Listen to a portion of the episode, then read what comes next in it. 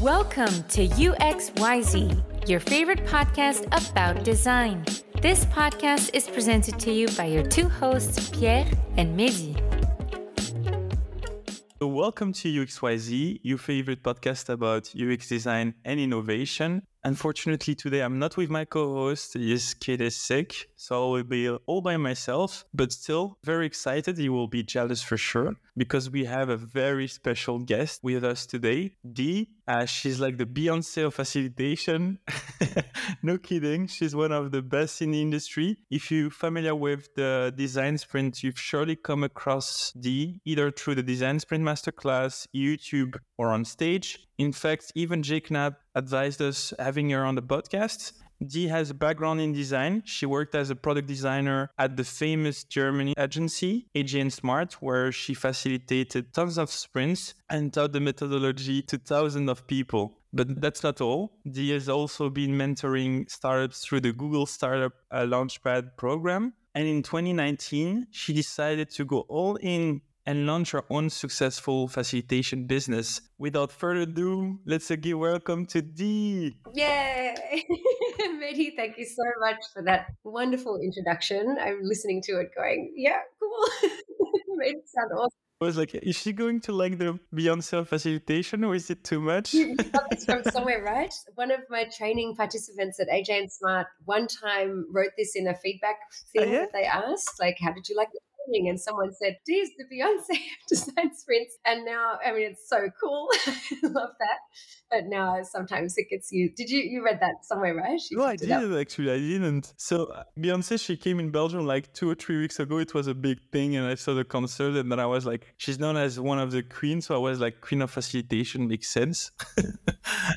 it's funny that I'm not the first one to say that. I'm, I'm a bit sad. Yeah, that makes me feel I was afraid of saying your last name actually because I wrote it down and I was not sure I could pronounce it. Scarano. Yeah, Dee Scarano. Yeah, my dad is Italian. This is an Italian Italian name, Scarano. Okay, yeah. cool. Yeah. And your mother is? Um, was originally from Yugoslavia, and I'm not exactly sure. I don't even know if she is because she moved, immigrated with her family when she was a baby, like Croatia or Serbia or there's another country that it could have been that, that was formerly known as Yugoslavia. But yeah, I'm actually all European in, in blood heritage, um, but I was born in Australia, obviously. People don't know yet. Oh, you were born in Australia? Wow.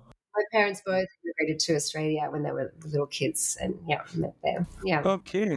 I'm Australian. I'm Australian. I live in, in Berlin, in Germany, uh, for 10 years now. It's actually 10 years this year, but I'm Australian still, still Australian citizenship. And you yeah. don't miss the sun?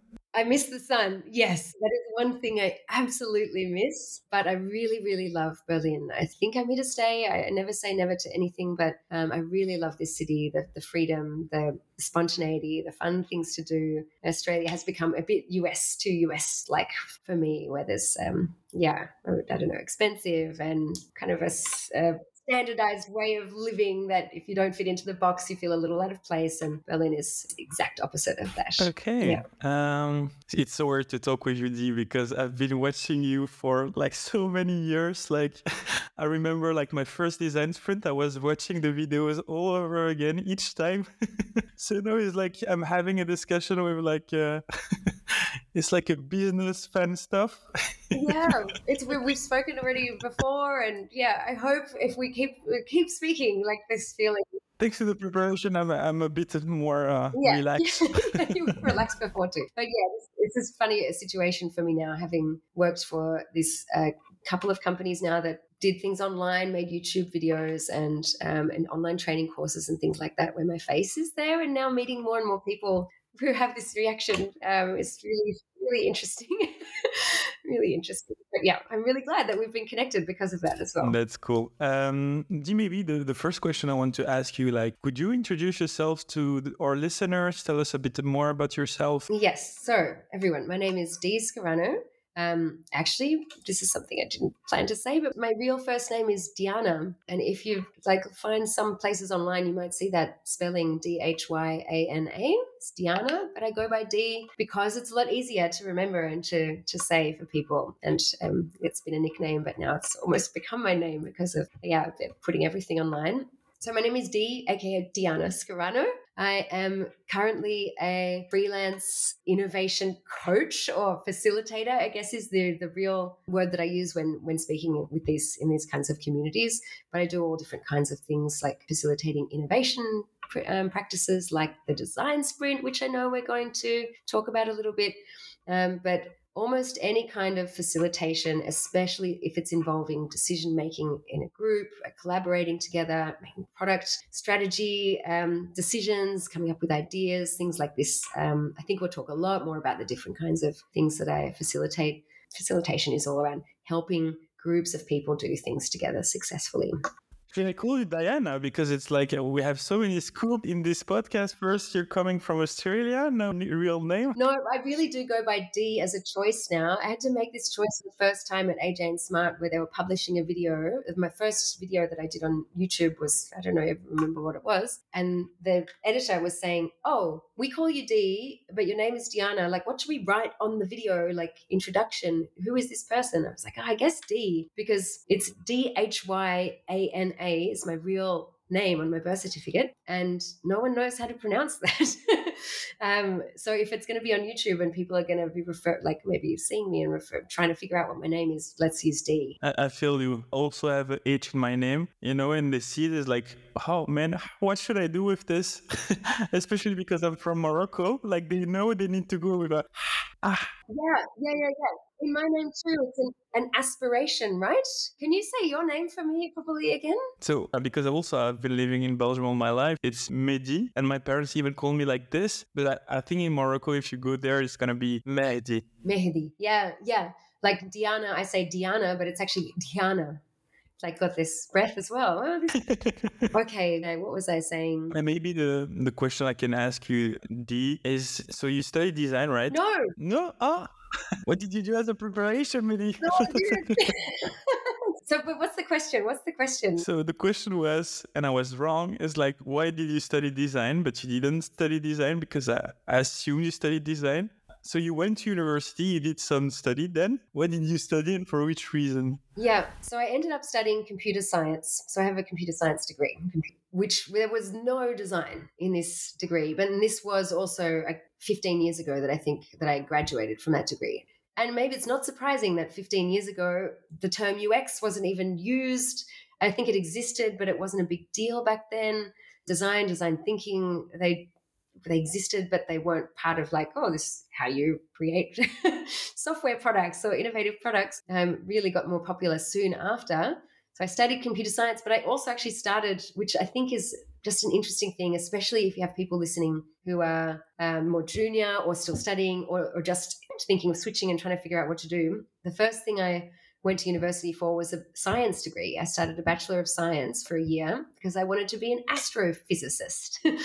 um, and I did a year of that degree and it was really hard and it wasn't clicking with my brain. Some things were and some things weren't. And I thought, oh, can I go through three more years of really struggling with chemistry just to try and pursue this whole career that will definitely be using all these things that I'm like, I'm not clicking, I'm not really loving this. And I just changed. I changed my degree to computer science because we, we had done some computer subjects. Um, and then it was like, I, I really like the computing stuff. I switched to computer science. And then I finished that degree and then pretty quickly switched completely to design, which I think that's maybe going to be the next topic is like, why did I, why did I choose that? But the reason I wanted to tell that quick story is because the thing I'm the most happy about is that I had the courage to just change. Like I've started a degree. Should I stick with it? No, I don't want to switch. And then I did a whole degree, which I did in five years because I was working um, part time and, and paying. I, I, lived, I supported myself by then. And I did a whole degree. And then I just decided to switch to another field or like a related field, but a field that I hadn't studied. And I'm so grateful that I had the courage to do those things because I am so happy with what I do now. It's great to hear. I can relate because what I studied is like business engineering. I really hated the, the university I was studying in. And then I passed my first year. And then I had like, ah, oh, well, you know, the, the hardest is behind me. I can just go with the flow anyway. Studies is just an entry port for business. And then, then I will be able to do whatever I want to. So I stick to it. So I hated really what I, what I was uh, what I was studying was okay, but the environment, the type of teacher.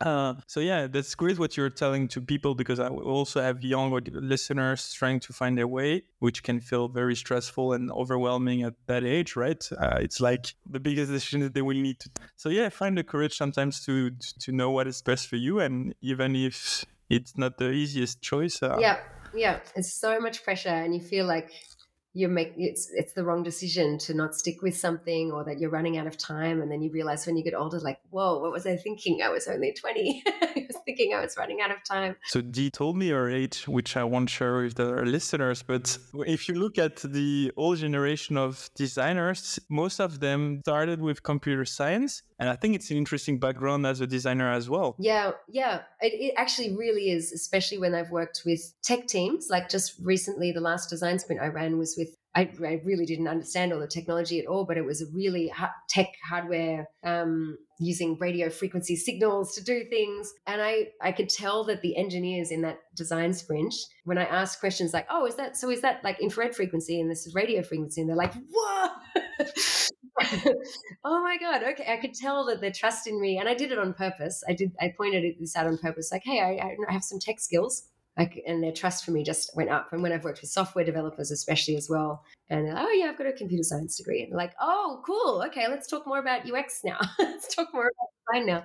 Um, it really does help, and I think just le- no matter what background you have, you can always kind of leverage a little bit of um, to relate to people. Yeah, so true. But well, when you work on products and application, most of the time you will have interaction with developers. I don't want to go into a cliche right now, but they have this tendency sometimes to tell you, yeah, it's going to take way more time. Uh, you know, we, we need to do it this way. And, and, then being able to challenge them because you've been studying that, I think it's a, it's a great skills. Uh... Yeah. That's one of the biggest things with working with developers that, hey, this is not enough time. You have too high demands and we would, we'd need more time to do that. Showing that you understand or you can ask questions that show you understand why they would need a lot of time for, for this version, but not so much time for this version. And if they say something like, oh, we would actually have to completely look at the base code or how the database is is structured to make this change and we would have to rewrite everything. Ah okay right that i get that. That makes sense. I believe you. What is there any other way that you could think that we could achieve what we want to achieve without having to rewrite the whole database um, architecture? Like oh maybe you could do it this way. like, okay.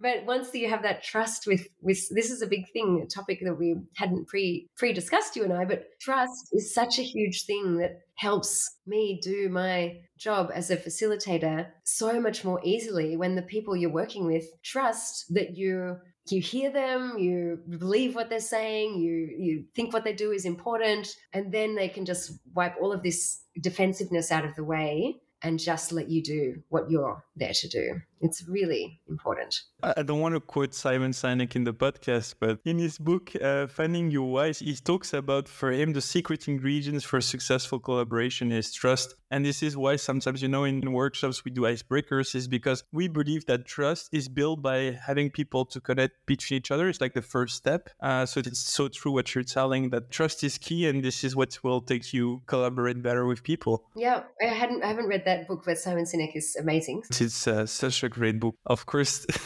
stating this guy is like the, the, obvious and the easy quotes, but yeah, the, the book is really great. So, uh, Dee, so how did you transition from computer science to design then? It was, I'm very much an, I don't know if it's the right way to say it, but an opportunist. Like a, when an opportunity, when an option crosses my path and I, my brain goes, ooh, I work this way rather than planning out exactly what I think the future will look like. I'm like, oh, that looks interesting. I'll do that. So that's what happened for me. I was lucky enough to finish this degree at university in Sydney, Australia, and they ran a IT internship program where two graduates from their computing degrees would be taken in as interns into the university. So I did a good job in the interview and in the application, but also I was a, a woman, which there were a few women um, studying that. So I got one of these two internship positions. Maybe I'm shortchanging myself. Maybe I just really deserved it. but um, but I got one of these two kind of pretty well paid, like uh, highly sought after internship positions in the university. And when you think about it, there was this 200 person IT department that I was then working for. That was my the team I worked in, and they did everything from um, pro- project management to software um, design. There's the logistical, uh, like systems architecture. If you imagine the university has, uh, I think this university had about 20,000 students and 5,000 employees, which is great. Maybe I've got those numbers wrong, but I think the number of employees was 5,000. So it was all the systems in all the different offices and departments that you can see. You can study finance, you can study engineering, you can study um, nursing, you can all these different departments had different software and hardware tech IT systems. And I was working for this 200 person team that did or was in charge of all of those, built, built or managed all of the tech systems for the university. So it was actually fantastic um, first job to get especially as I then transitioned into design to see all this work with all this different variety of software, different use cases, different people with different needs. So I got this internship. And the reason why I was so lucky was because the way that that worked was you do three months in different IT teams. So start on the help desk, service desk, um, listening to problems, complaints, questions, um, needs from people. That's how they always started their interns. And then I got to really kind of choose or be some i think the first couple i got placed like oh we really need an, an assistant you want to do that for three months so i was a kind of assistant project manager um, helping run a $10 million australian dollar um, it project i was assisting this big project manager it was my first kind of baby intern job and seeing how these huge projects work and then i did some system administration stuff It was really this is much more back endy, like how do permissions and um, to data and files and systems work. And this one I can hardly remember because it wasn't so grabbing for me. And then almost a year into this internship, and a new team got started. And this is this is showing the dating, the age. This, this is about 14 years ago. That this 200 person team that was responsible for all of this tech inside a big university, they just then introduced a product team into the IT department. So 14 years ago, how, can you imagine that a 200 person IT team serving tens of thousands of users in their university didn't have a product team and they had hundreds of products that they were making. So this team got started and this really cool um, a woman got hired to run it, Natalia Salzberg, who's still, I think, of 15 years ago as, as my first um, real amazing mentor. Um, she was this product minded person and she started coming in and going why aren't we doing this? We should be we should be talking to our customers. We should be doing research. We should be testing our things. We should be killing old products that don't work anymore and, and fixing creating new ones. And i just was what's the word? Like i had my eyes were just went huge. I was like what's this? What's this? Oh my god i didn't know this existed thinking about everything from the mindset of what do people need um, how do we find out what they need how do we deliver better things that actually serve people and how do we design things specifically and creatively to, to solve people's problems. So I just instantly was like, please, please, please, can that be my next three month stint in in the team? And then I just never left. I was like, I'm not leaving. This is it. I'm staying here. And then they they after the internship, they hired me to stay in that team. That was a long answer. but yeah. So that's really cool. Uh, maybe out of curiosity, was your experience in help desk useful afterwards as being a designer? Yes, very, very. Um, I don't think anyone, especially a designer who's ever had that opportunity to maybe they've just had a job on a, on a help desk or had an opportunity to just say, "Hey, can I spend a day or two on the help desk of our of our company?" I don't think anyone would say that that wouldn't be useful.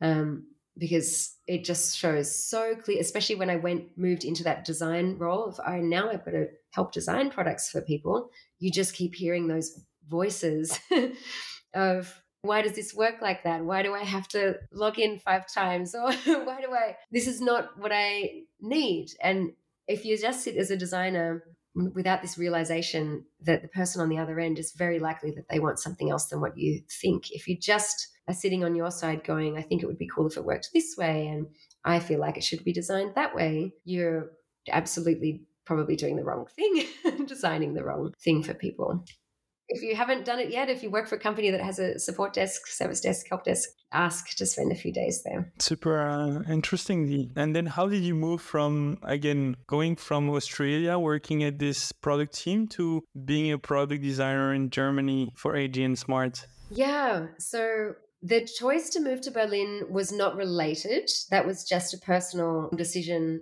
I had didn't leave Australia, and this is something that happens to to Australians and, and people from the States as well, United States, people who live in big countries. Often you just think, I've got everything I need.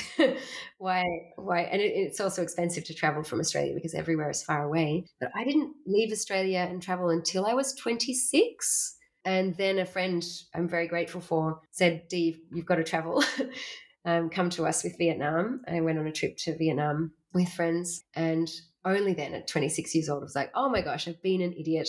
I really need to go see other places. And I think I went, I got lucky to go to a conference in San Francisco as well after that in the same year, I think even. And then I was like, I'm leaving Australia, not to leave Australia, but to, to go and really be somewhere else. And I just had this feeling, I want to go live somewhere else. I don't know if it's for a year or two years or something like that, but I need to see what it's like to live other places because I kind of feel silly that I've been um, thinking that this one place and this one way of living was the standard way of life. So I chose Berlin mostly because people told me. Some good friends said, I think you would really love Berlin. There's startups there. There's innovation. They're one of the countries that is almost like the European San Francisco. There's it's cheap and easy to live. Lots of startups go there because of that. And that's why I chose Berlin. So I actually quit.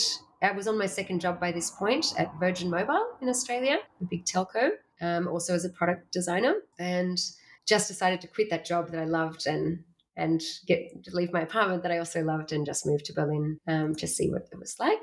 So that was uh, kind of unrelated, but I'm sure there is a time limit, but you have to maybe cut me off when we need to move on to the next questions because I really love every single company that I've worked at. So I'm just going to quickly mention each of them. There's only three. My first job in Berlin was at an awesome, awesome company called Futurice, F U T U R I C E, Futurice. They're a really amazing digital innovation agency, so really well known for service design as well. And that's where I did my first facilitation. I probably wasn't even facilitating myself, but I was probably supporting the more senior people in facilitating workshops. And I was doing some UX design, service design, doing things like synthesizing results from research or synthesizing results after doing some stakeholder kind of workshop and his first time collaboratively working with people to quickly understand information or design things together. And I don't even know if I called it like facilitation then. It was like, oh, we've got to work with our clients, so we're going to do a session with them. Did you get the aha moments like, whoa, this is so effective? This is like how we should work in the future? Or? Yes, definitely. I hadn't really seen and I, I attributed that aha moment to service design. Like, oh my gosh, service design is such a cool, amazing process. And for those who aren't clear on the distinction, to be honest, I'm sometimes not as well. That service design is almost like you could almost exchange, in my mind, design thinking or UX design, all of these methods that we might use to solve a problem in a fast, creative way by using people's brains and not just have one person sit at their computer for a long time. They're all incredibly related. Service design is more specifically about creating services rather than just a software product, for example. So, like Airbnb as a service, it's not just an app. There's, you know, the, how you communicate with the person and you actually go to the home and how do you experience that. And Uber is a, a service because you actually meet someone outside this app and, and have the service provided to you that way. So, service design is, is known as this term to do that, but always in these collaborative, creative ways. Um, so this was this first job where I first had this like, oh my gosh, this is so awesome. It's not just me who has to be given a problem to solve, and I have to go away and try and present what I think the solution should be. But how do we do it together? And it was especially amazing working with more senior people. Sometimes our kind of workshopy things would just be me and two other colleagues synthesizing information together or ideating together, and we kind of just facilitating ourselves a little bit. The second company in Berlin that I would mention is Career Foundry, and that's a really also awesome company that I still sometimes do occasional freelance work for that does online education, UX design, um, software development, and now some other things too. And that's where I moved into a senior position. And now by this time had six, seven years of experience, I think. No, it must be more.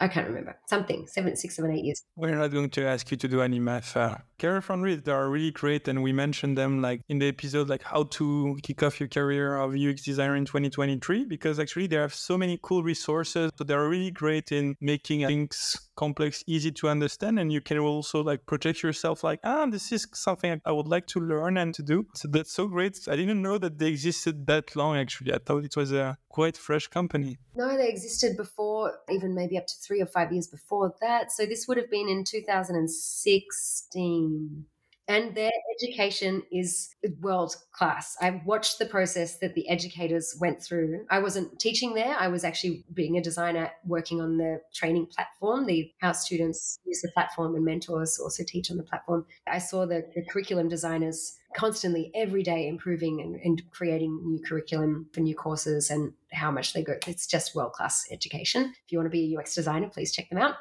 But that's where I moved into a senior role. Okay, Dee, we want you to help on this project that needs to improve the way that students and mentors communicate with each other and help increase engagement between our students and our teachers. That's just a random example. And, and I was the one that was deciding how are we going to improve the communication.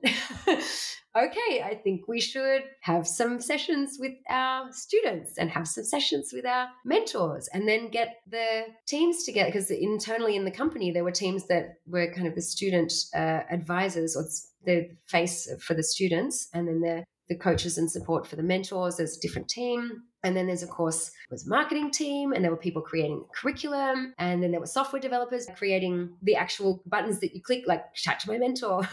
so it's like, oh, maybe we should bring all of these people together to show them what we heard from the students and the mentors and come up with ideas together about how we could improve the communication between the students and the mentors. So this was the first time that I was the one, without even really realizing what I was doing, but I was saying, I think workshops and facilitation is an integral part of designing better solutions for our customers.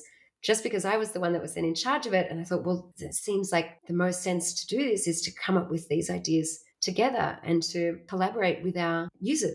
What I had already learned in product design is okay, talk to people, talk to users, use that to help you make decisions. But this is when I really started off my own um, back saying workshops are crucial to solve problems more effectively and saying, I'm going to set up a session now. I'm going to invite these key people from these teams. I'm going to decide what activities that I should do to help them people come up with ideas together. And that's when I really started educating myself even more about what methods can I use, what workshops do other people use to do this kind of thing. And even though my, my title was senior UX designer, I didn't sit down doing wireframes a ton. There were also um, then a couple of some junior UX designers that then a lot of my job became getting the right information for those UX designers. And of course, having them in the workshop, but getting the information that would help them do their job more effectively and create great um, UX, great user experience for users. Such a nice experience of work as a UX designer for a school building like UX design program. And it's obvious that you should bring like the, the teachers and the students together, but I'm sure it was for them like, oh, Actually, you're right. They were teaching UX, although the two founders of this company, I hope I'm not wrong about this, but uh, one was a software developer and the other one um, was a more like business strategy person. So none of them didn't have UX as a background, but they were teaching it and they knew this information. And I think they'd, they'd talked to their students before and things like this. But I think that's one of the reasons that they hired me. This is how work should be done, right?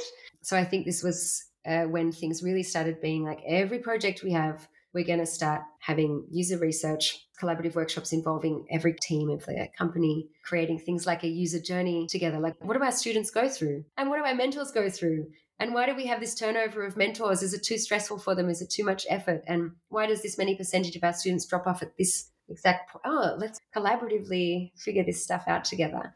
So cool. And Andy, when you look at the workshop you did back then, and with your experience today and everything you know, like what are the key things that you would change or?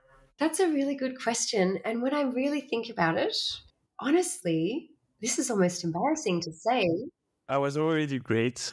Yeah i'm thinking back and i'm thinking i use all the same stuff today. Oh wow. For me i became a designer quite late so but I've been in workshops a lot, like either like team workshops or, you know, when you have a trainer for a training that is going to workshop something. And what was very different for me is when I experienced my first design sprint is like having those workshop where it's like a loud discussion. Still, we are using sticky notes, but you have, you know, this dynamic of people uh, that you, you know, right? The extrovert taking the, the place, uh, someone pushing his ideas, etc., etc. And this is what blew me away with the design sprint is that the together alone principle that I found so efficient and that is really changing for me, at least the workshop I've been participating to and the one that today I'm facilitating. I see the big difference when sometimes you need to break out rooms, you need to make people talk. It just reminded me of something else that I think I had another really great thing happen in these few years between these two jobs, um, company Futurice and Career Foundry, is in amongst those years I voluntarily uh, started running the Global Service Jam with other people. With if no one's heard of the Global Service Jam, look it up. Just type in Google Global Service Jam. Um, it's an awesome worldwide phenomenon. I, I don't know if it's changed now since COVID because I haven't been involved now basically since before COVID. It's an event, a public event that anyone can join that happen on the same weekend every year, where all around the world, teams from like 50 different countries do creative design thinking activities to solve um, kind of well-known world problems. Like it's not like huge projects then come on from after that but like tackling uh, issues that everyone is kind of uh, relates to and, and, knows about. Like government bureaucracy in germany is a well-known thing so that's often something that's tackled. How do we make things easier for expats just moving to this country? Things like this. Um, it's kind of like a mini design sprint. I just say that now because you and i both know what that is Mehdi. but people use and learn design thinking from experienced practitioners, um, UX designers, product designers, service designers. This is I was coaching and I was running these for a while with four other people, and I just was new to Berlin and I heard about this event I think I attended one and then I just stuck my hand up when the, the team was saying, Hey, we're getting too busy now. We're handing over the organization of these Global Service Jam Berlin events.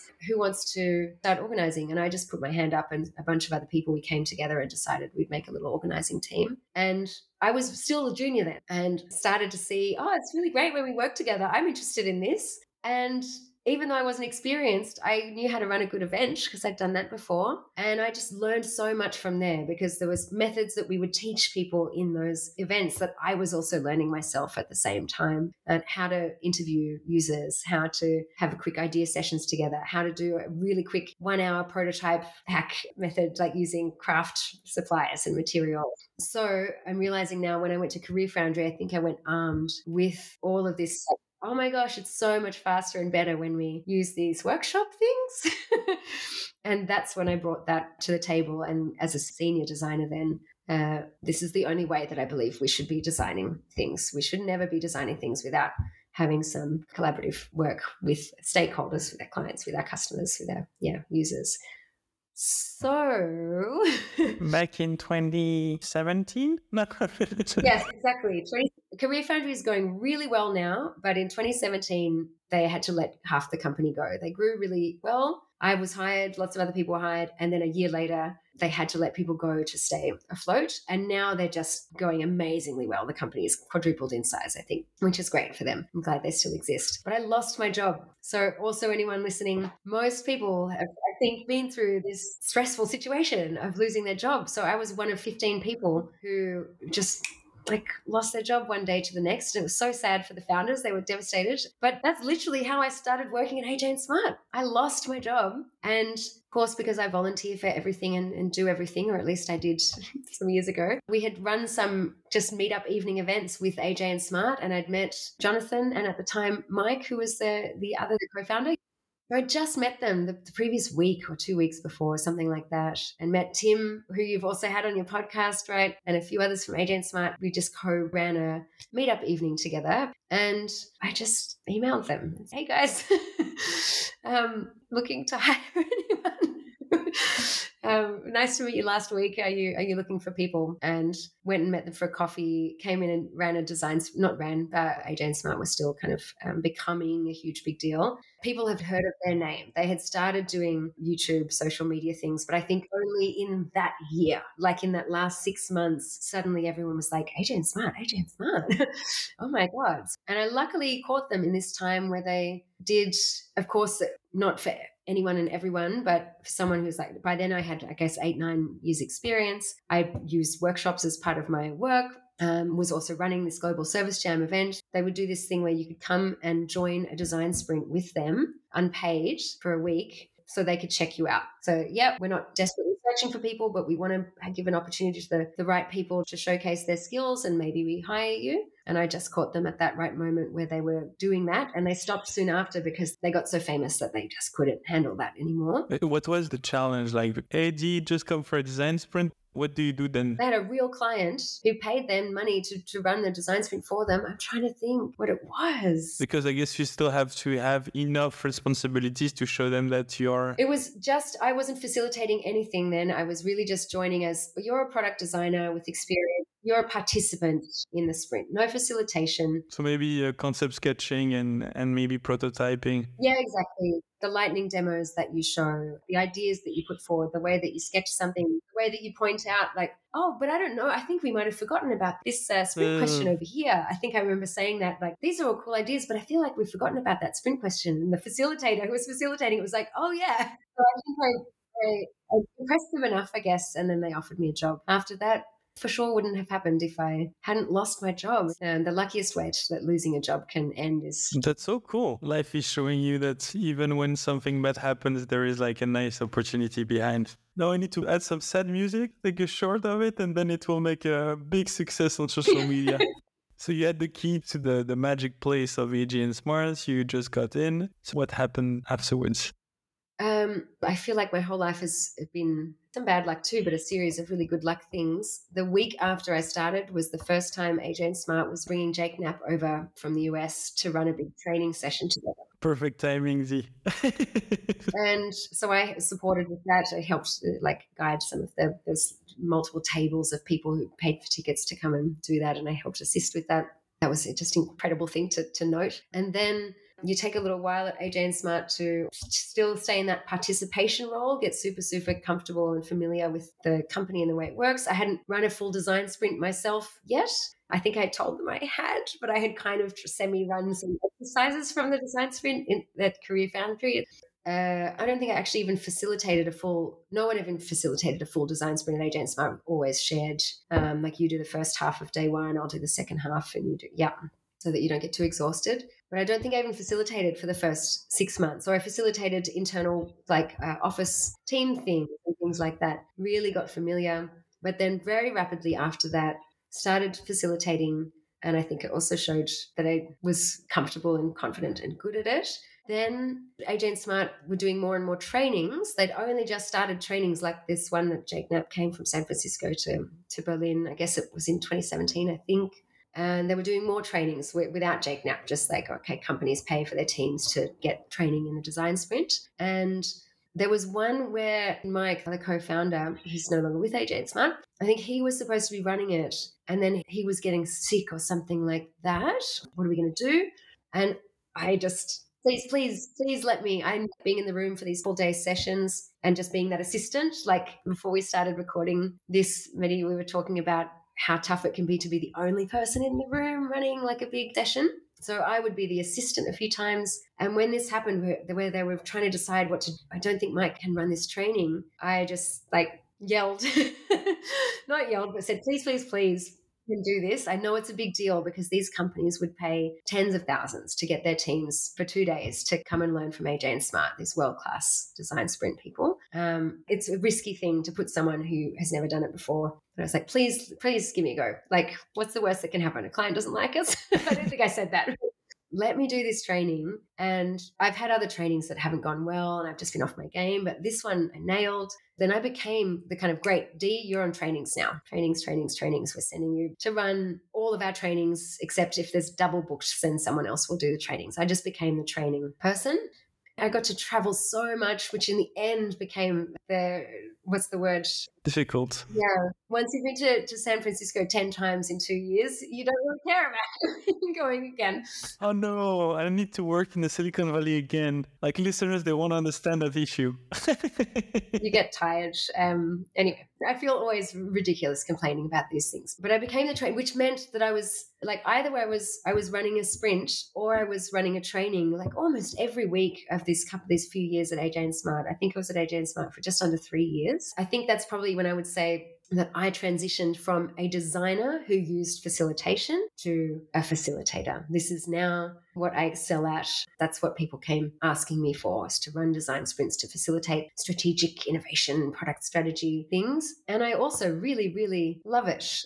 The power that you feel when there's a room full of super smart people um, they're the, the, best person from the marketing team, the best person from the engineering team, maybe not the best, but you know, like this is the person we need because they know the most about this problem. This is the person we need because they have this coding skills. This is a you've got this room full of chosen people to help move a critical project forward and you help them achieve success. It's really wonderful. It's so rewarding. Yeah. And I feel you maybe did the question I wanted to ask because yeah, again, you've been a designer for nine years, I think, before joining and Smart, and you said that maybe you've heard about Design Sprint at Career Foundry, but what was your first reaction when you experienced your first design sprint? Is it so efficient? Like, ah, there is no user research. Enfin, there is, but at the end, so, what was your feelings? Because I'm I'm curious. Yeah. So I got to do the first real full design sprint that I saw was when I was kind of auditioning at AJ and Smart.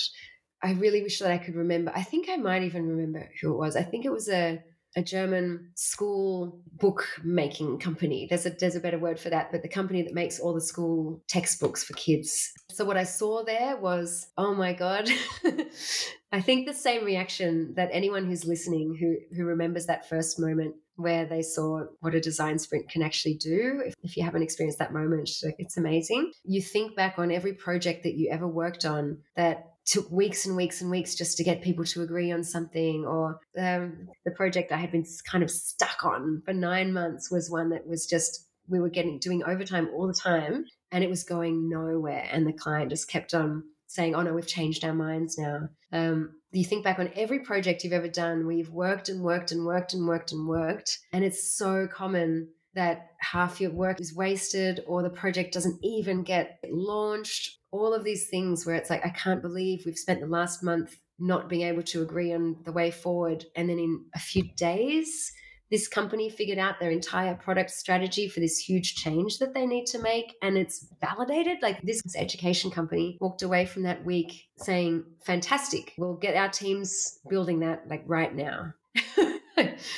in normal project processes, especially when you're the, the cog in the wheel, the designer who's been given the UX tasks to make the wireframes, and you spend two weeks making a ton of wireframes and then you present them and then someone says, oh no, that's not how we want it. You have to go back and do some more and do some changes. And then the software developers go, yeah, but we can't build that. And you have to go back and do some more changes. No, okay, those things might still kind of happen, but maybe later well, we've got to actually go build the software now for this project after the design sprint. But when the developer's been in the room and the, the UX designer's been in the room and the graphic designer has been in the room and the business people have been in the room and they've all agreed together, this is the feature we know what we need to build now. We've all agreed on it. We just need to make it work together. Anyway, this aha moment of, oh my God, all of the frustration that I felt with projects in the past has been completely unnecessary. And it's really frustrating to think that you've worked for eight years already and you could have been doing it a, a much better way. And the other thing you just asked was, what questions did I have about the design sprint? And this big one sticks in my mind because I remember I asked Jake Knapp in that week, that week after I started working there, and Jake Knapp was there. I'm kind of embarrassed now because I know because I've done so much training that this is the big question. Like I was a newbie. um, how come there's no user research? Like how can how can things be successful if you don't understand if you're solving the right problem? If you don't do research with your customers beforehand to understand what their needs and pains are, and then go in to solve those needs and pains. Like what's this user research thing is disconnected? And he gave a really good answer, which I, I thoroughly believe, and that's the same thing that I answer to people now. And I'm still an enormous advocate of user research research, I think it's, it's incredibly important. Like if you don't do it, you you probably will go wrong somewhere. But his answer was the design sprint is the user research. If you do user research, that's even better. If your company already has people to do user research and you have the budget, they're already convinced that yes, we need those two weeks or more to do user research, please do it. That will be absolutely beneficial. But most of the time, it's hard to convince companies, give the people and the time and the budget to do the user research. So the design sprint comes in and kind of acts as the instigator to get that communication with your users and hear them say, Oh, no, I would never use that. or, okay, that's kind of interesting, but that's not solving my biggest problem, which is actually where I go and use this other product to do that instead. And that's what you want to learn from user research, but most companies don't invest in it. And so the design sprint gets you to that point. It just goes first through the assumptions and hunches from the business people and the designers, and we make a prototype quickly, and then we put that in front of people, and then we kind of get that information like this is solving your problems. And, actually, in the product breakfast club, we got the question from someone uh, listening the podcast, and Jake actually said that most of the sprint they run within Google Ventures, someone was doing a bit of research we, we discussed about this in the preparation debates you know choosing the right challenge for the design sprint is not that yeah. easy. And this is where i think user research and just basically also like a bit of discovery discussing with the stakeholders having heard a bit of users before you can more easily define what is the right challenge and if it's a right one. What is your opinion on that I have lots of different things that I do that are around this kind of topic. The answer to almost all of it is do work beforehand, do prep beforehand, and the, the different things you can do that help with that. The first thing that I do, the, the most common scenario is that someone, a company, small team, big team, someone comes to me saying, Hey, Dee, I, I think our team needs a design sprint. And they tell me what the, the challenge is or what the, what the reason is sometimes it really just people have a nice a nice concrete challenge and I help them frame it really clearly. But if it's not quite the right type of challenge, the most common thing is that they're trying to do too many different and kind of competing things at the same time.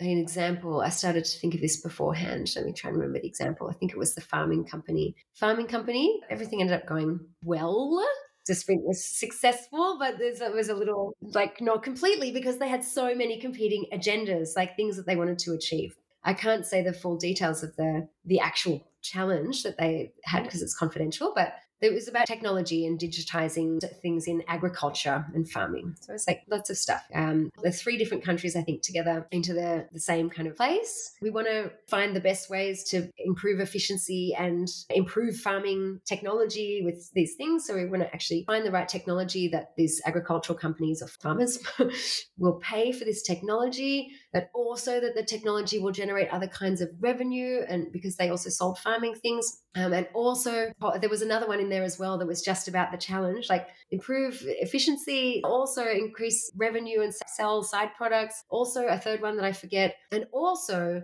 we have to make sure that at the end of the sprint, everyone is aligned. And it's also kind of a team bonding to make it feel like we're all working together, like three different countries plus the HQ headquarters, the digital team. So, any one of these, if we don't meet it, will be a failure.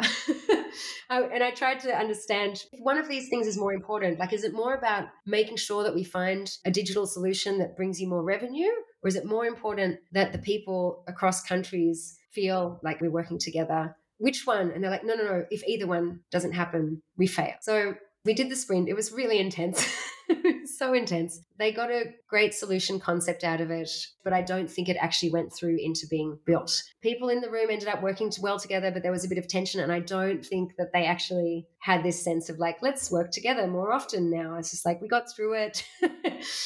the solution was cool. I don't think it got launched. So the fact that they had so many, they were just burdening all of these things on the, the hope that a design sprint would solve everything and did you, because for me, it's very common. First, like the big challenge of a design sprint is, again, you know, uh, it's its organization. So even when you convince them of having it, then having all the people together, booking the agenda, it takes time. And what happens because they invested a lot of time from different people, the money on the table, they want to take advantage of that opportunity, try to bring everything into the design sprint or the workshop that you're going to organize. So this is something I always have uh, when I discuss with the decider. Yep. Trying to manage expectations, trying to say, ah, this is too much, we won't be able to do that. How do you manage that? Yeah, I've gotten better at it.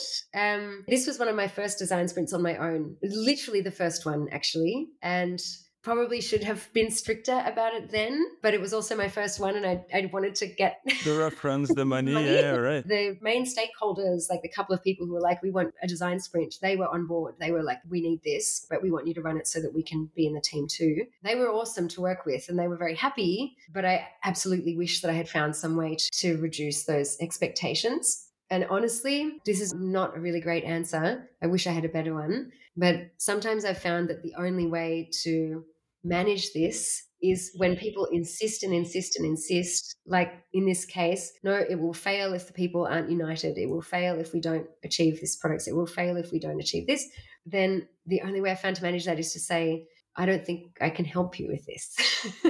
and literally say no to the work, which is not what you want to do. Um, and that's why I wish I had a better answer than that. But those two options are not really so satisfying saying no or saying yes, mm-hmm. and then dealing with the intense pressure. There was a lot of pressure for me of running this sprint. They ended up being really happy, like, yes, this is great. We would definitely come back to you again for another one. Um, but I wasn't, I didn't achieve the goals that they wanted to achieve. And I kind of knew that I wouldn't be able to achieve. Uh, okay. It's also like, how can you be happy about it because you didn't reach all the goals, but you knew it was not possible. So it's also like manage your own expectations. I understand the struggle because us, my team and I, we are not in a position where we could refuse type of work, especially where a consultancy we need to be billable, etc., etc. It's a common challenge we have. And most of the time, we know we set it to the client and we go with the pressure. And I think it's a lot of learning sales from, from the team, from myself. So, but I hope one day, and I'm sure maybe today it's different because you've been on your own for uh, now four years, that you came to a comfortable situation where you can really say no to people and and choose. I will be more strict, like no, there will be one challenge and we can only do that and if you want more we can do more etc etc but yeah i didn't say no to that one it was my first freelance client but I, I, said no to something at the end of last year which i also wish i hadn't said actually no i'm happy that i said no but it just it just then took a few more months to get the next work, which is a downside of being a freelancer. They seemed really cool as well. The team would have been fun. It would have been in the US, it would have been cool. I tried to convince them to just cut some things out. A full design sprint for their team offsite at the end of the year, like the 20 person team week offsite, but they wanted that full design sprint done in three days and they wanted it to be super fun. we don't have to make the whole storyboard and the whole prototype and test it with your customers if you just want your team to kind of see how a design sprint feels. And we could do the storyboard part, but not the actual intense prototyping and user testing. Like, no, no, no, we want them to see everything. But we only have three days. And it's also a team offsite fun activity. So I'm like, it's not going to be fun. It's going to be so intense. And they also didn't have the quite the budget that I I would have needed for, for my normal standard rate. If you would let me do the fun version, then I would love to have a trip to Oregon and have a fun retreat with you guys uh, and run a two day version of a fun design sprint, but not, no, no. It's so funny. Yeah. Basically, they needed to choose between a nice team building activity while running a design sprint, and they said, why not combining both? yeah, and I tried everything. Um, like, just to say, some actual examples of how I try to manage this we could save the user testing till first week you're back at work and just do the user testing then. It's like, no, I want them to see the whole thing. Okay. We could, oh my gosh, what was the other thing that I just had in my mind? Um, Even the prototype can wait. You just do the two first day. Exactly. The whole prototype and the user testing. Ah, that's the other thing that I suggested was we could not trying to solve your real, because I also explained when you're actually really trying to solve a critical business problem, it's not often fun. Like, out of time for that activity, let's move on or let's go have lunch. And hey, we have to solve this together because this is a critical thing for the company. We're not going for lunch. We're going to stay until we figure this out. Or tension starts building, and that's okay. As a facilitator, you you manage that, but then you can't manage the fun and the intensity at the same time when it's like this is our biggest critical business product problem. We're here and we're not leaving this room till we solve it. Um, you can't do both. So I tried to say, let's do the fun activity on a less critical challenge that people won't be super stressed about. And it's not even, you know, whatever solution we come up with is going to be great. And then people will have fun. They will see and feel the power of the design sprint. And all you have to do is block off one more week in next year to do the real thing. And then you can tackle the critical problem together and once you've shown them the power of it, that will be easier to do. Be like, oh my gosh, yes, let's do that again. That was fun. That was easy. Look at how easily and, and we solved it collaboratively together. These are the tactics that I use. I mean, it's it's tactics sounds like I'm being misleading, but I really tried to give lots of options so that it would be more successful also for them, not just for me not wanting to to facilitate with all that pressure of on like too high expectations and too low budgets, but it would be more successful for them if they had tried these things. I don't know. I think they found another facilitator. And you lost a nice opportunity because it was in the US again. And you've been tired of traveling there. So, in a way, for you, it's okay. I think as a facilitator, sometimes we, we know that experience is important when we do things, but our job is also to reach the goals of the workshop. And we know that sometimes we have exercises that are hard, that they will be pushing them, and we will be happy if we reach the goal of the workshop. And of course, if they spend a nice moments working together, it's way better, yeah. but it won't always be the case. Yeah. And it's really sometimes these like puppet strings, or I don't know what the what the right analogy is you can pull so many strings in so many directions. Like we can solve the problem and have fun, but we can't solve the problem and do it in half the time. And it's just too many. The goals of the client for me, meaning not necessarily just the product outcome, like strategic goals, but if the goal is to get the team to fall in love with design sprints, or if the goal is to have a fun offsite together, or if the goal is, hey, I really need to impress my boss because then I'm trying to convince them to change the way that we work to this design thinking, design sprint mindset. So the big goal here is about the boss convincing, not the not necessarily solving the product challenge. Or they might they might go, both go hand in hand. And we've got to find a solution that we validate with our customers, and we've got to really impress the boss. That means that I will put my brain into both those areas, not just the one. And sometimes they work together and sometimes they compete. Finding out what those real goals are and solving them and custom designing what I do to do specifically what the customers told me their goals are is, is the most important part, I think, for me. It's so funny because it's a audio podcast. I see Dee trying to explain me with all her, her, hands what's happening. She even did the Muppets with the, the strings.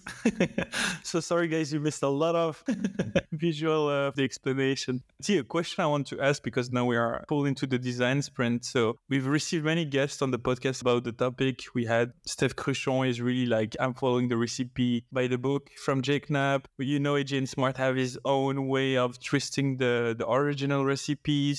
Something you told me in the preparation is that for each design sprint you run, you always make some tweaks. Can you tell us why and what, what are the, type of tweaks that you bring? Yes. And sometimes they're incredibly minor um, and sometimes sometimes bigger. Um, I also wrote some notes because I knew you were going to ask this question, but it feels like I gave you homework and that she needed to prepare like an exam. Yeah. No, no, no I, I was not like that case. Just because there are some examples that sometimes I forget. But so some very minor tweaks might literally just be a bit of in between information or almost educations. For example, actually, the thing I just said is if I'm running a design sprint and one of the goals of my client is to convince their boss that this is a great way of working, then hopefully that boss is in the design sprint. Um, then I'll put just little pieces of kind of education inside my sprint. This is especially if I'm doing a lot of remote work still. I've got a lot of US clients now and I do still a lot of remote work, even though pandemic has passed kind of. Put, I'll literally put in in between on the Miro board your activity activity and then at the end of you know before we go to lunch or at the end of the first day i'll inject bits of education or especially ways to reflect on the awesomeness of the stuff we just did so when you're in a sprint for everyone in the room, it's brain heavy. We're focused on this. You've got 10 minutes to write down XYZ. You, everyone's focused, focused, focused. That's why it works so well but I'll take that 10 minutes at the end of day one um, did this really well in the recent sprint. But I think I just had this realization at the end. It was like, okay, I think I need to get people to reflect on how much we just did together.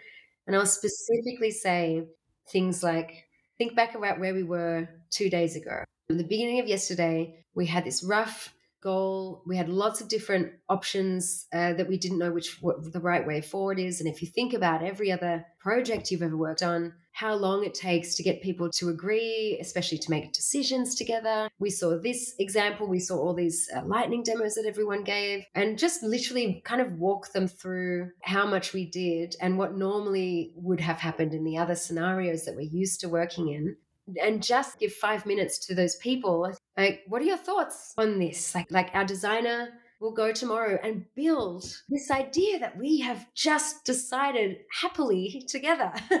we literally eight different people with different backgrounds have created a product together. This is great. And just saying stuff like this and sometimes pre thinking and having little visual cues to give myself these reminders. Got to impress this boss. So, what should I write at the end of day one? I've got to help these agricultural teams feel united across different countries what little bit of information will I insert at the beginning of day two to get everyone excited and realizing what we're doing together? Those are kind of customizations that aren't really changing the process at all of the design sprint, but that are helping me achieve very successfully the real goals that the client has told me. That's some minor customization where I'm not really tweaking the process.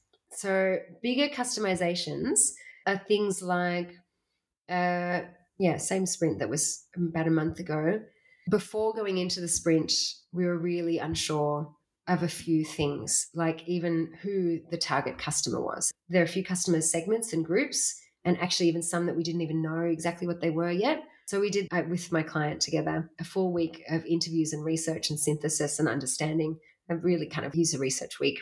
And and then we added in a whole exercise that was just about choosing the target market and kind of doing a stakeholder map instead of the regular kind of map, which is, again, it's something that's normal to do using a stakeholder map when a kind of user journey-ish map doesn't really work. I think in the normal sprint, it's, it's almost always a user journey map, um, but a whole exercise to choose the target customer based on this stakeholder map with voting and, and pitching and things like that. And other things, I do mini sprints. Startups are often uh, much clearer than bigger companies. Like we know from our user data that people are dropping off after three days and so we're losing 20% of our users and that's exactly what we need to yeah. It's like pinpointing exactly what we need to do. We don't need to define the problem with like stop that 20% from dropping off after three days. I talk with the main client the key stakeholders beforehand and i pre-do the goal and sprint questions with them in these kind of cases where I don't need to talk to a million people. There's one goal, and let's just iron out three main big points. Usually that's really easy with them. They're like, well, I can tell you exactly what they are. it's this and this and this. We've got a five person team. I'm the CEO. I make the calls. Let's define the sprint questions together and we can skip like a lot of the first day. Yeah. Another customization I've done is to, sorry, Jake. it's like bring Dee in. Yeah. She will change my entire book. Jake, Jake's amazing. I'm so grateful for him giving you my name.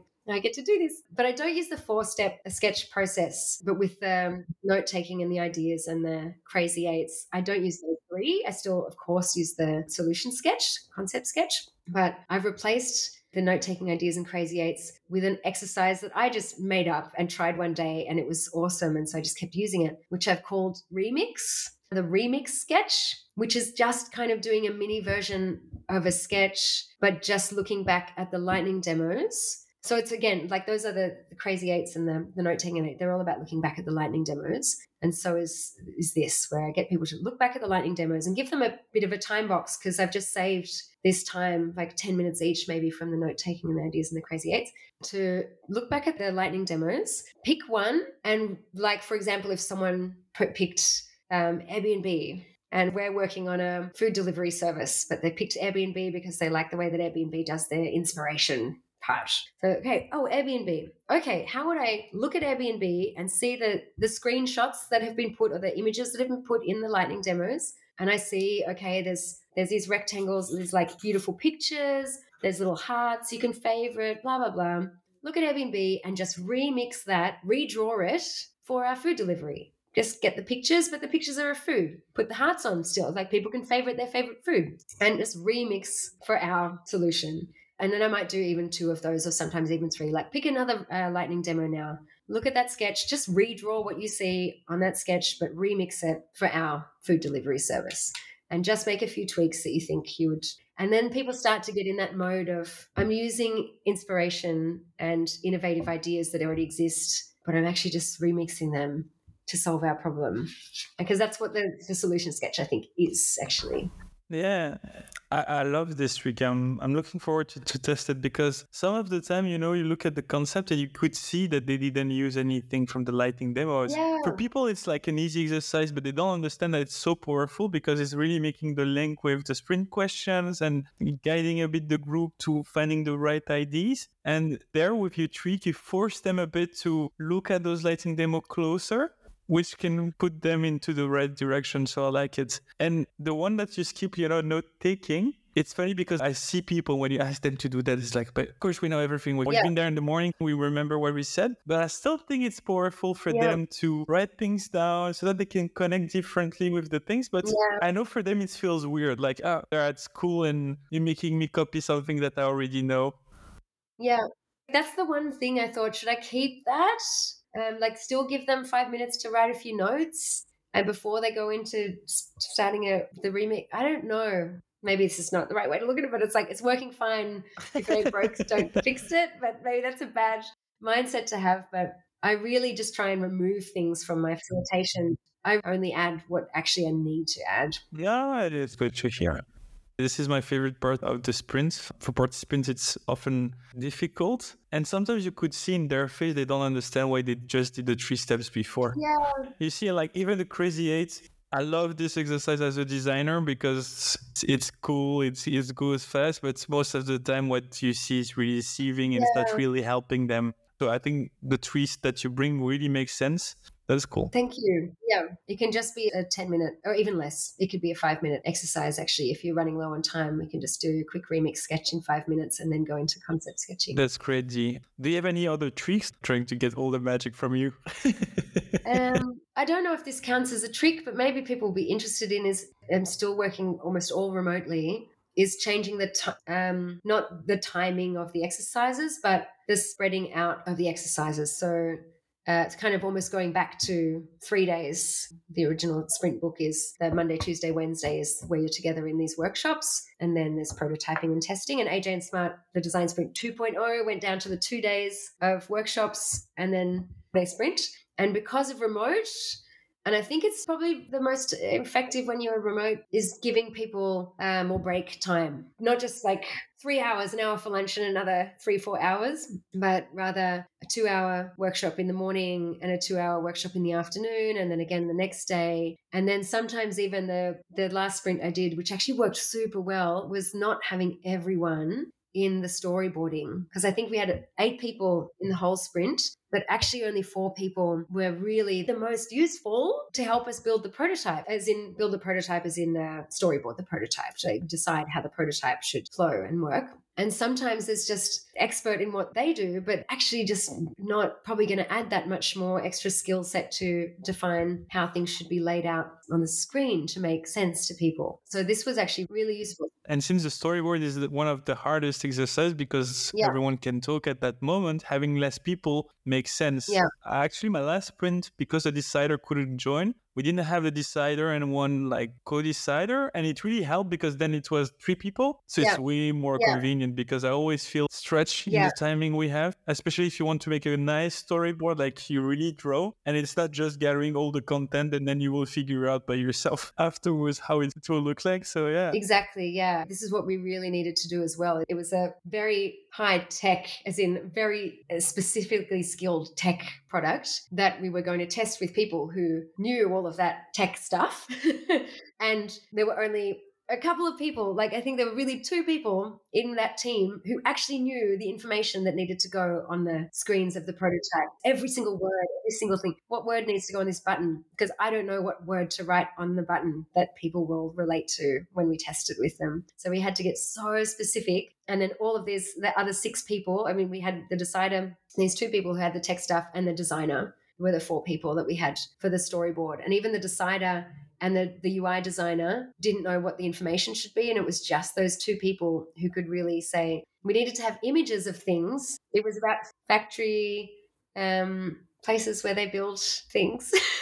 Basically, factories, go with factories. Yeah. And we didn't know if it should be a, a, picture of a tractor or a person or like another kind of machine, every bit of information. And so if we just had more people in the room, they would have been sitting there going, I also don't know what needs to go here. So yeah, and if you work remotely and even if you go in person to to places, that's maybe a big trick is to think about how it's going to work best for the team and for you. So just because you're going in in person to a company doesn't mean that they need to know how a design sprint normally works. You could still say something like, oh, on Monday morning, we're going to have these people in the room and we're going to do problem framing. And on Monday afternoon, everyone's going to join and we're going to do these exercises together. And on Tuesday and on Wednesday, we're going to start defining the storyboard. So we'll just need these people. And they don't need to feel left out, like, why aren't I joining? You can really make this thing your own this is what I need to achieve out of this exercise here. This is what we need to go away with at the end of day three. You can change things. It really helps me as a facilitator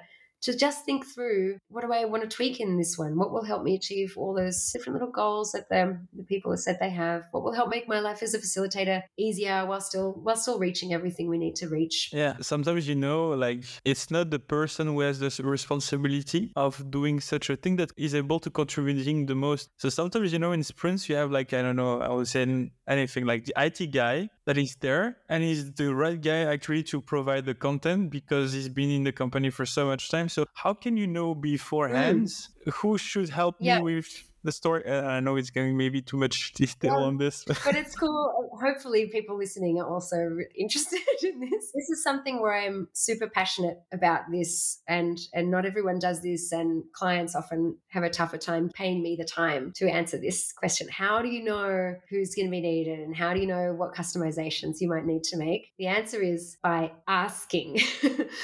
By asking questions. So this is something I really, really love to do. And at AJ Smart, at least when I was there, it's really been now three and a half years since I've been there. So but maybe five years since I was really running sprints there and I was more in training. But because they also were really running um, like a consultancy and, ha- and having these chunks of time, like, okay, we finish with one client, we start with the next one they're running it in this way that really works. But something that I love that I can do now is tell my client, okay, this is a complex thing. I hear there's people in three different countries. You say they have different agendas and there are some tensions. I'm going to need an extra week of paid time to schedule conversations with each of those different people so that I can understand what their tensions are and then use that information to help me customize the sprint for you and feedback to you where I think the red flags and, and danger zones are going to be. And you can help collaborate. When I say you, I mean my main client, stakeholder, collaborate with you to find the most promising way forward to run this sprint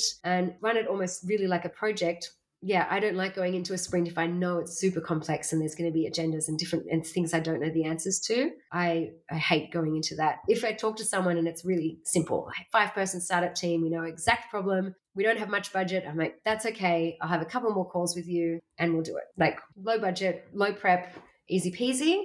But when it's complex and when they've already told me, oh, this person's going to be difficult and it's these three countries, they're kind of competing. So blah, blah, blah. I'm like, I definitely want to know more so that I'm not in the room dealing with people not collaborating. I want to talk to them beforehand and show them I'm hearing them and listening and adjusting for them and getting them to trust me. So I actually really do. And I've heard from lots of other facilitators that I talk to that I do more of this than than maybe it's the average. That's great, and I understand the challenge because sometimes clients they don't understand why you need that much preparation.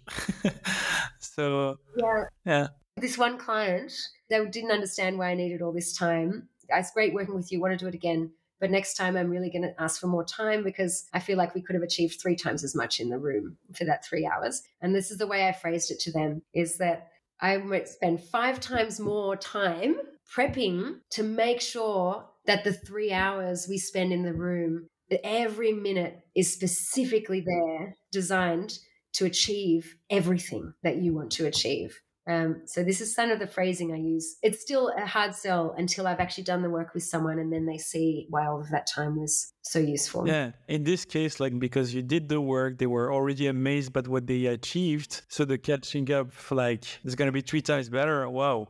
Yeah. You told me, hey, can we can you run a workshop to do X, Y, Z? And in the room, I discovered actually they also need A, B, C, Q, X. oh, X is already there. but like, I wish I had known from like 10, 10 hours more of just a bit of conversation because I could, we could have achieved A, B, C, Q, X, Z. we could have achieved that in the three hours. And we'll, we'll have to do it next time now. But when are you going to get the calendars of all those 12 people back again? Like, probably not. Yeah. The, the first trick you gave, uh, it was about trying to see also what are the real agenda of the um, customers. You said that it was really important also to show to his boss like that this way of working is is very important. And having access to this type of information is quite hard, especially if you don't know the customer before. I think it's a great trick. So trying to find a hidden agenda of people, but how do you do this? And why did you learn that it's so important to, to do it? Yeah. I think it was always a little bit in me, possibly just because of my background as a UXy like designer. It's like I always want to understand what the needs and reasons are of people. Like um, even if I'm just designing like a, an app screen for a user, I want to understand what the user needs and is thinking and, and is afraid of and is hoping for. So I think it's just always been in me a little bit. And, and when I really started working just for me, which was the first time three and a half years ago now that, that I've just thought about the work that I'm going to do and not because it's what my boss asked me to do or I'm working with these colleagues and that's what that's how they work. So when you only have yourself to think about, it's, it's really kind of easy. Um, it's just what came naturally to me. Everyone does this, but I care so much, maybe too much, about doing the absolute best job that I can. I know probably every person would say that about themselves. Um, but I will absolutely turn down work that's just easy, but they have the wrong expectation. Like, oh, we just need you to come here and do a quick two hour workshop. And I start asking questions like, oh, okay, well, could I talk to this person? You've mentioned this person is the key stakeholder and could I, but I'd need about, you know, 20 hours of prep time. Like, oh, no, no, we can't afford that. Just come and do the workshop. I just can't do it. I just can't bring myself to do something where I don't feel like I know that I'm going to be able to do a great job because I've got all the information. I know exactly how I'm going to custom make this for the people. Yeah, it just kind of came naturally. But the way that I do this in is I kind of simply in, especially the first conversation or maybe the second one, tell me about the project, tell me about the goals, tell me what you need. So these are obvious first questions. But then I'll really just dig in and say, oh, you mentioned so and so, you mentioned this other team. Can you tell me more about that? I got a feeling that that when you said that there might be some underlying. Was there anything else to that? Um, just literally things like this. And I'm I think that I build trust with people maybe easily and quickly, and I'm kind of just also naturally, without um, really intending to, kind of kind of honest and upfront, and then people are trusting. But I haven't really come across the situation that people don't want to tell me. They might say something like, "Oh, it's a bit political in the business at the moment." So, but what I can tell you is, and then they still kind of tell you what, what the issue is, maybe without mentioning the name, or they still tell you in the most uh, politically okay way that they can. And sometimes I really just ask a question like, do you think there's anything I need to be worried about? Any warnings that you would give me? Are there any people that are going to be tough to deal with or have, you know, really long-standing disagreements or tensions? Um, what should I watch out for? Is there anyone else I, that I should talk to? This kind of classic user researchy question that you ask near the end of a, a research interview is like, what else? what haven't you told me? Like, what else do you want to tell me? And literally just asking questions is the thing that gets you this information that can really help you go from I can facilitate a process really well to I'm a world class facilitator because I don't just repeat the same thing for people every time. Um, I'm not saying like repeating the same thing every time. AJ and Smart in the room, they do find out because they, they do do research. They do like send surveys to their clients, have conversations with their clients. And in the room, they do that reacting on the fly, like without saying it. They'll be like, I know that there was tension between these two people and they've been competing on this project for a while. So I'm going to throw in something here to shift off this topic so that we don't get to a bad place. Yeah. And also they have like different problems. Like it's a consultancy, it needs to run in the agenda. They cannot afford spending more time. But yeah, it's a great advice because and maybe you said it, it, is the difference between I think a good facilitator, a great facilitator is like if you ask the right question, you can see what are other ways you can please the client. And it's not just always about achieving the primary goals of the workshop, but if you can reach all the others that you found that were more hidden, I think this will make a memorable experience and they are more willing to work with you again in the yeah. future. There's a lot to be said for memorable experiences. I still think the the Power of Moments is an excellent book for facilitators to use. I forget who it's by. The Power of Moments. It's, it's great book. I, I, won't make you talk about the book yeah. because we already did, and I have still two burning questions. the first one is: Do you believe that designers makes great facilitator?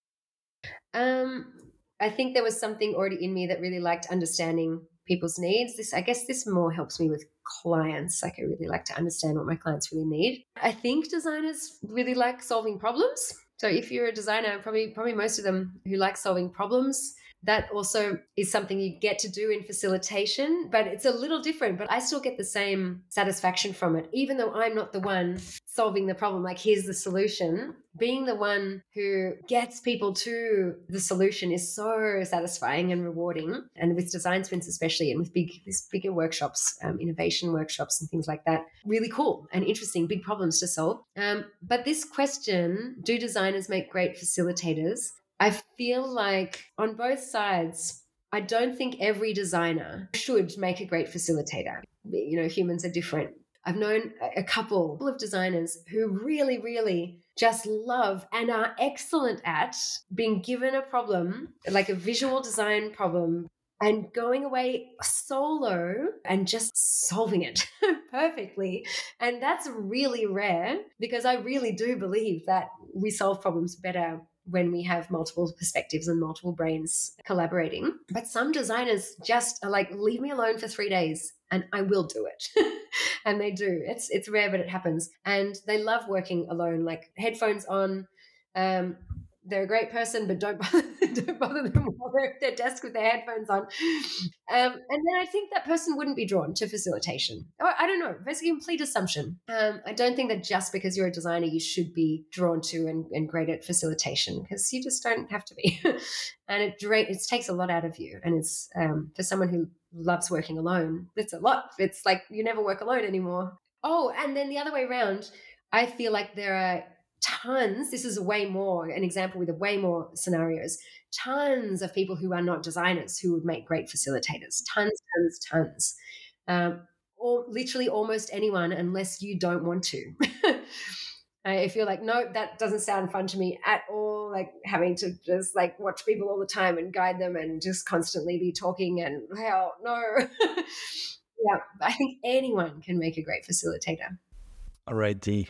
Um, now I'm just going to jump into the last question I have. There won't be any links between the question, but just before recording, I asked you a question. I was a bit selfish and I just wanted to share that with the audience. It was about working with a co-facilitator. So I was asking Dee, like, how do you collaborate with a co-facilitator and, and do you enjoy it? And now I feel silly because I've forgotten what I said when we said we were going to cover it again.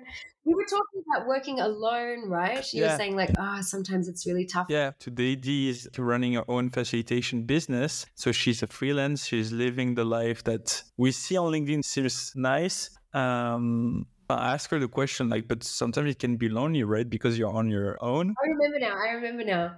Um, and I'm working basically completely alone, except that whenever I'm facilitating, I'm always working with a, a, bunch of people, but I don't have colleagues to support. So we're not supporting each other. I'm just maybe running the thing by myself. So when you go somewhere, you're like you're bringing all the bags and the post-it notes, and if some tech mishap happens, you're the one that's got to go figure it out before you come back to keep facilitating. So this can be really tough. But the big thing for me that I realized, maybe it was at CareerFoundry or maybe it was at AJ and Smart when I really started to realize that I am so much more confident and comfortable actually when I'm on my own and not necessarily completely alone, but if I'm the one leading something, like I was uh, became the training person uh, at AJ and Smart, and I would go and lead training, and colleagues would be there to to support and share a little bit of um, co-facilitation. But I realized when I was the one that's like, oh, I've been put in charge of training, or now as a, a solo freelancer, when I talk to my clients and try and figure out how should I design this custom sprint to solve their problems when I'm in the room facilitating, when I'm on the screen facilitating. I'm so much more confident when I don't think about the boss uh, who's there watching me or the, the colleague who I'm co facilitating with. And I realize that when I am actually working directly with others, like co facilitating with someone, I'm kind of constantly thinking, oh, I hope I said the right thing that matches up with what they were thinking that I was going to say or what their plan for the thing next is. And maybe I shouldn't have said it like that because that might contradict something that they're going to say later. And I don't want to be like that. I'm, I don't. I feel like it would be nice to be confident and comfortable partnering with others. It's so much easier for me to work when I can decide exactly what needs to happen. I don't have someone to to think how is what I'm doing also supporting someone else in what they need to do. So I found that really interesting realization that I actually really do like working alone for that reason, but I obviously miss having the kind of the fun company of colleagues around me all the time for sure. And I can relate because my team is mostly designers. We are just not running only design sprints. It's mostly classical design consultancy, but sometimes when we have workshop, I always try to bring someone else to co-facilitate and I give uh, what I expect from him to, to do, how he can help, etc. And and yeah it takes time to find also like how the duo should work. And also sometimes you can see the ego of the person like since i'm there i need to show i need to say something. And then sometimes he's going to say something but it's not exactly the goal of the exercise. So it's going to make people confused I feel like finding how it could really work, it's a challenge. Yeah. I've just realized now that I actually co facilitate with people quite a bit because one of my biggest clients, one of the things I do for them is to help teach people how to facilitate. And then, uh, almost like a facilitation community, then we co facilitate together. We run trainings where uh, an employee from the client co facilitates with me.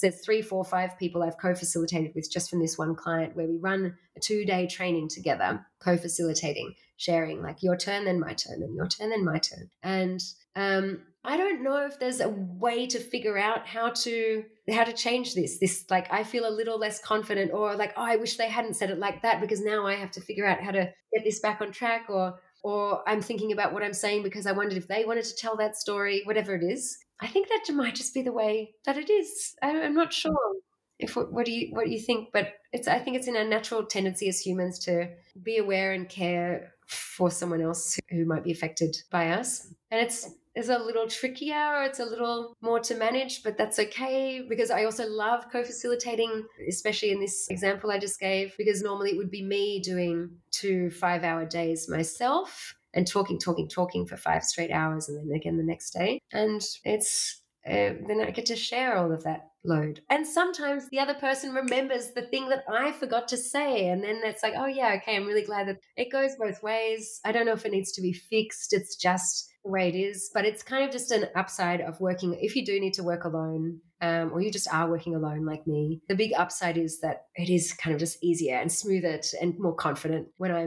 don't have to think about. It's like there's pros and cons with both sides for sure, but I feel like a, more powerful, confident facilitator when it's just me in the room, actually. Yeah. Actually, my co-host he was a bit my mentor, and he's the one who introduced me to Design Sprint. And I remember I was co-facilitating a lot with him in the beginning and trying to find the magic between us. But still, he's taking some rooms, you know, because he wants to seduce the client, make a good impression. So it's hard to find a bit like your spot. And since he left the company, it's really like because even when I was the main facilitator of the sprint, I was feeling judged, you know, by him. Ah, I shouldn't have said this way. Like was going to, to think I didn't explain the exercise properly, and it, and I could see the the big change when he left. So I I, I grew a lot. I know I don't know if it's about self confidence, but I know in my team. this sounds very cocky, but I know no one is better than me in facilitation. oh my god, never, my team on it. I'm happy to say that at the end of the podcast that even if they judge me, I have all the magic recorded. So, so I mean, like when I bring the people in the workshop, I'm not going to feel judged because I know I have the expertise. And to be honest, like I remember like when I facilitate a alone, like clustering sticky notes together because it's yeah. it yeah. really helps when you have the this luxury of uh, having yeah. someone doing it. And when you're trying to do it yourself, because you could see that it's disturbing participants, whoa, it takes so much mental energy especially when you don't connect very well with the topic you know like now i've been working a lot in life science. To be honest sometimes i don't even understand what i'm doing. So it takes me so much energy. So yeah i understand there's really advantages and and some downsides as well. Yeah if i start having to start moving post-it notes and then maybe apologizing oh sorry there's a lot of post-it notes i'll be with you in a second. Oh maybe you can go get a, a drink break while i'm doing this. No i shouldn't have said that because now they'll tell me Co- so co-facilitation really is a lifesaver in, in so many ways. Okay, it's my turn to facilitate, so it's your turn to do the post-it note gathering. Um, Sometimes you're lucky enough you have participants like like that are really blue and they just want to like ah this is the same stickiness I take it over. Yeah, just go ahead. Maybe the last question, Dia, I wanted to ask. Uh, so you said in the beginning you're an innovation coach, a facilitator. So you have all those fancy names. And I think something very smart that I, I got to learn from you is like how to be able to package things to avoid having let's say useless uh, conversations sometimes with clients how did you came up with being that flexible and finding out about the importance of words yeah I am not positive how, like where this started, but I feel like it might just also be very related to having this empathy hat on, this kind of UX designery. I'm trying to always think in the perspective of the person who's receiving my information when we design products, we want to understand our users so that we can make something that's right for them. And I think I just naturally have this mindset of well, if I'm talking to someone, it almost like if you just meet someone at a party and they ask what you do and you try and explain, the, the thing I usually ask before is, what do you do if I don't know already? Like, what's your world? Oh, oh, I'm in um, marketing. Oh, okay. You might probably have heard of what a UX designer is. So I'm going to start there. Like, I'm not a UX designer anymore, but oh, I used to be a UX designer. And now I do the same kinds of things, but as a freelance consultant coach where I help companies with big design challenges. Like, me knowing a little bit about you helps me to communicate with you because I can use the words that are relevant and familiar to you so that I can communicate the information that I want. So, in the context of this kind of packaging what I do differently for different clients, it's so simple. And I think it just came naturally to me. I didn't think about what I was doing until someone asked, like, why do you call yourself this here and this there? And it's like, oh, because of the different people. so if I'm talking to someone, and a lot of people know the term, at least when I'm talking to them, maybe they're coming to me because of the design sprint thing. So that's one thing. But sometimes there's people coming just saying, like, really recently, I did some design thinking work for this client, which was only called design thinking because they they're kind of associated with another one of my clients. It was kind of a referral. And with this other client of mine, they had done design thinking work. So the email referral was, "Oh, hey Dee, would you you know meet uh, Brian?" he's interested in getting some design thinking stuff. um, uh, um, yeah, do you want to like set up a chat with you? Okay, and then I'm all I'm just using the term design thinking, design thinking, design thinking because that's the term that I know that Brian knows. And then he just used the term design thinking because the other guy used the term design thinking. They wanted a little workshop run that was basically just kind of facilitating a group of people, not even really to achieve an outcome, but just to help them have a conversation. Like, okay, I can do that. It's not what I normally do, but that's why I can do that. And then he's like, oh, and I explained a bit what I normally do. I work, he was running a startup accelerator. So, okay, I know he knows these startup accelerated terms now. And he also asked me about hypothesis prioritization for startups to validate their hypotheses for their work. Like, should, what should we work on? Um, these this feature A, feature B, feature C, also market segments, blah blah blah, and we want to help this startup with hypothesis prioritization. And that's a big thing. But I just hear the words. He used the term design thinking. He's in startup world, accelerator world, he used the term hypothesis prioritization. So now, I mean, this is after a couple of conversations, I'm running a hypothesis prioritization and validation workshop to help startups reach their quarterly goals more effectively. Something where I just literally heard the words that he used. And as I have conversations with him, I use startup terminology here and there so that he thinks that I'm a super startup expert.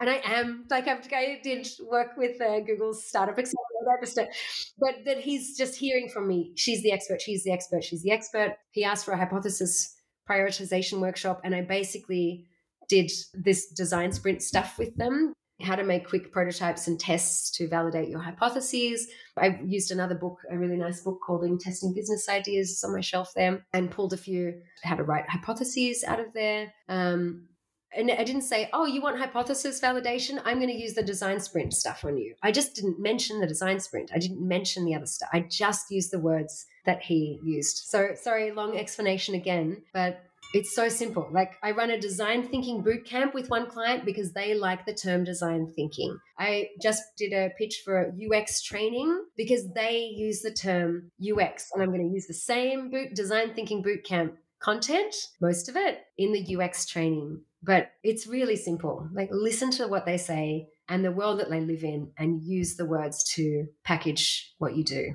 It's so great. You don't realize because people, and especially in design, I, hear it from my team, they are so stuck about names of canvas, names of methodologies that they want to push that at the client without really practicing what they are supposed to do about listening them and being smart enough to adapt. So maybe the questions sound very uh, simple and obvious to you, but this is why I wanted to ask you this question is sometimes if you want to do design sprint at a client because you believe design sprint is the most efficient way, maybe you need to change the name maybe you need to, to understand how you can make it better. And at the end of the day, we don't care how it's called, but it's just how you can help the client getting there. So great answer. We already reached two hours of recording. So thank you a lot, Dia. I asked you so many questions. It was so nice to have you. Should I say Dhyana? No, stick with Dee. Stick with Dee. I mean, it's, it's really nice to hear my, my actual name, but then people will start.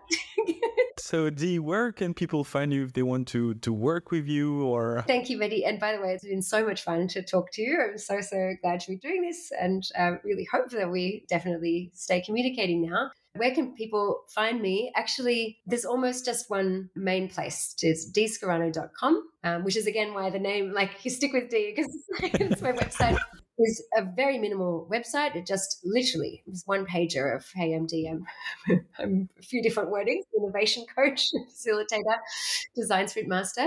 But that's the communication channel that I most readily check.